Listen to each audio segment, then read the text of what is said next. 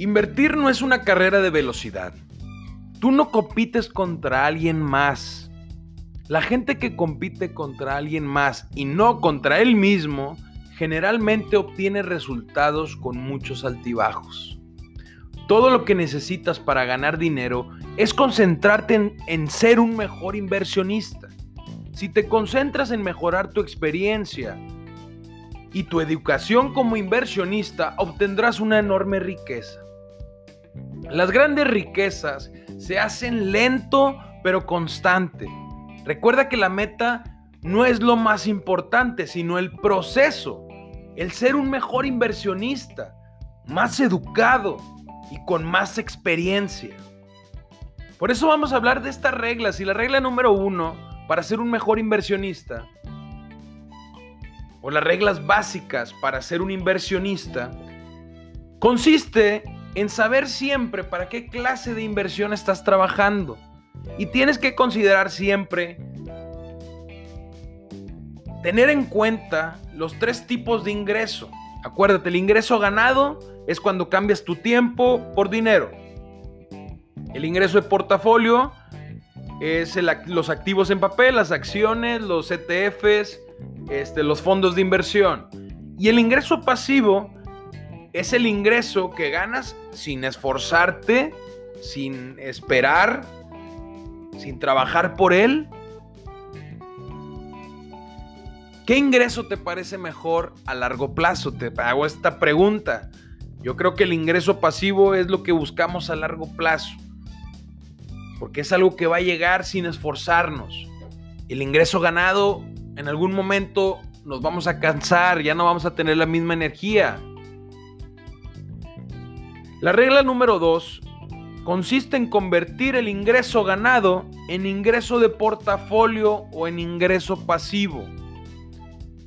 Y con esta frase vamos a, darnos cuenta, vamos a comprender un poquito más de esta regla. Así es como yo lo comprendo y quiero compartírtelo. Este es un mantra para mí. Dinero que gane con mi tiempo y esfuerzo, lo invierto. Y el dinero que gane sin trabajar ni esforzarme, lo gasto. Es una manera sencilla. La regla número 3 consiste en conservar seguro tu ingreso ganado al adquirir valores que esperas que conviertan ese ingreso ganado en ingreso pasivo o en ingreso de portafolio.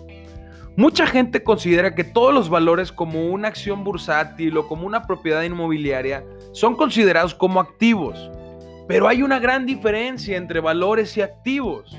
Los valores son algo que esperas que mantengan tu dinero seguro y generalmente esos valores están bajo control debido a regulaciones gubernamentales. Por eso la organización que supervisa gran parte del mundo de las inversiones aquí en México se llama Comisión Nacional Bancaria y de Valores.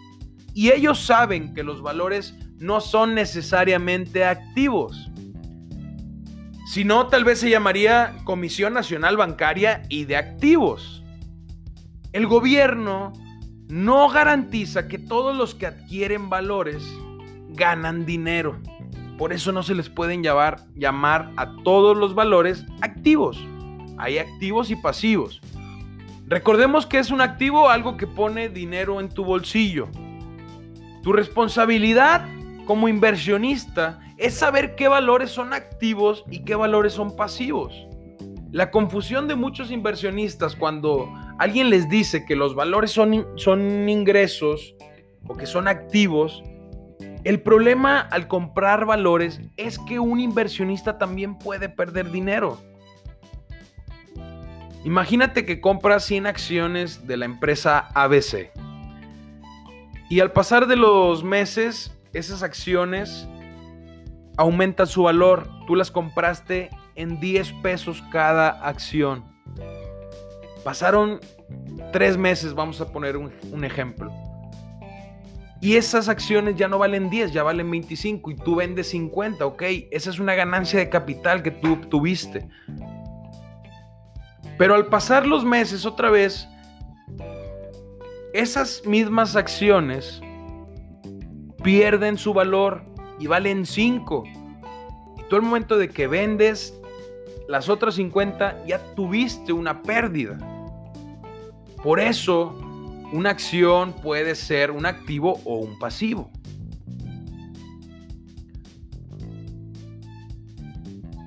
Ninguna inversión es riesgosa. El riesgoso es el, inversionista. Si no consigue diferenciar lo que es un activo de un pasivo, el del riesgo es el inversionista. Por eso muchas veces dicen también, el activo es el inversionista, pero también puede ser un pasivo. No es tanto la inversión, sino la persona que está invirtiendo ese dinero. Ese es el activo o el pasivo, depende de qué. De tu experiencia, de tu educación, de tu excedente de efectivo, que son las llamadas 3E. Eso es lo que diferencia a un buen inversionista de un mal inversionista. Y la regla número 4 es la capacidad de evaluar el riesgo y la recompensa de las inversiones. Vamos a entender esta regla con un ejemplo bien sencillo. Imagínate que un buen amigo tuyo te pide prestados 25 mil pesos para poner su propio puesto de tacos. No tiene la experiencia ni la educación sobre el nicho de mercado y obviamente no tiene el excedente de efectivo si no, no te estuviera pidiendo. Asumimos que hay demasiado riesgo en que tú hagas esta inversión porque no junta ninguna E. Pero si ese mismo amigo te dijera, préstame 25 mil pesos para invertir en mi empresa que voy a abrir. Una empresa en la cual tú tendrás el 5% de esa empresa. Y esa empresa, ese servicio, que van a ser unos tacos, pues él ya tiene la experiencia de más de 10 años siendo supervisor de una gran empresa restaurantera y es el supervisor del área este, noreste de, la República Mexicana. Ya tiene la experiencia, ya tiene la educación. Tal vez le falta el excedente de efectivo, pero ya es un tridente completo. ¿En cuál invertirías tú? ¿En, qué, ¿En qué situación? Ahí es la diferencia entre recompensa y riesgo.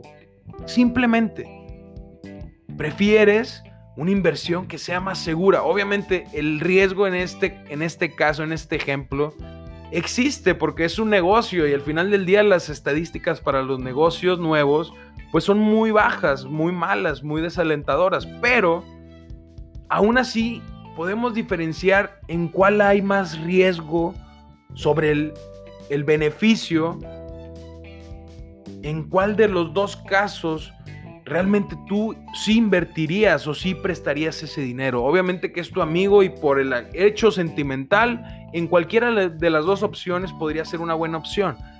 Pero para cuidar tu dinero, para poner a trabajar tu dinero, para que alguien más se ponga a trabajar tu dinero, ahí sí tienes que diferenciar el riesgo y la recompensa.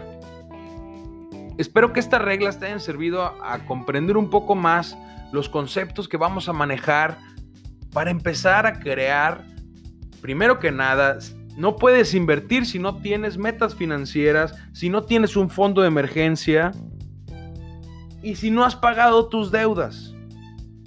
Así que eso es lo primordial, pero para, para empezar a invertir, primero invierte en ti. Recuerda, tú eres el activo o eres el pasivo. No el negocio, no la inversión. Tú, tu mente, lo que tú estudias, lo que tú aprendes, tu experiencia. Una vez más, coméntame en Instagram qué te pareció el episodio de hoy. Coméntame tus dudas acerca del episodio, de las reglas básicas y en qué estás invirtiendo tú el día de hoy, en qué estás invirtiendo. Si estás escuchando este podcast, estás invirtiendo en ti y me da muchísimo gusto. Gracias y hasta mañana.